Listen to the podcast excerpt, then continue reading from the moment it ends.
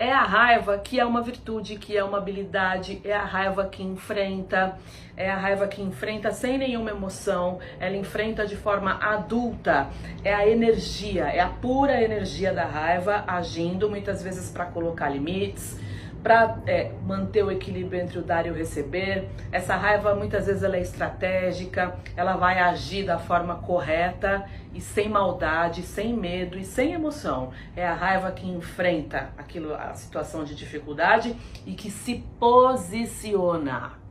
É uma raiva muito positiva e que demanda bastante treino, inclusive. Quando a gente fala do Enneagrama, nós falamos bastante, né, como eu falei, de três emoções, que é o medo, a raiva e a tristeza ou rejeição. E falando especificamente da raiva, a raiva está presente nos tipos 8, 9 e 1, que são os tipos da tríade corporal ou instintiva, os tipos que são né, mais reativos. No tipo 8 é uma raiva mais presente, mais apresentada, mais externada. No tipo 9 é, é a negação da raiva, uma coisa de eu não sinto raiva, porque se sentir, pensa que vai matar alguém.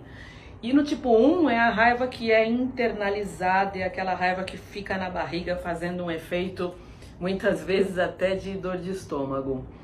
No workshop inicial de Enneagrama nós falamos bastante sobre a raiva e a forma de funcionamento dela em nós e no nosso comportamento e como ela pode ser muito positiva.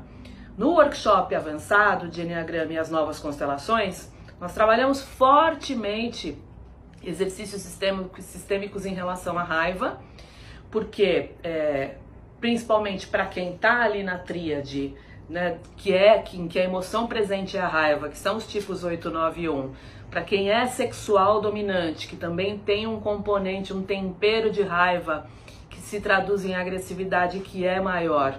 Nós trabalhamos esses campos mórficos de raiva dos quais a gente faz parte.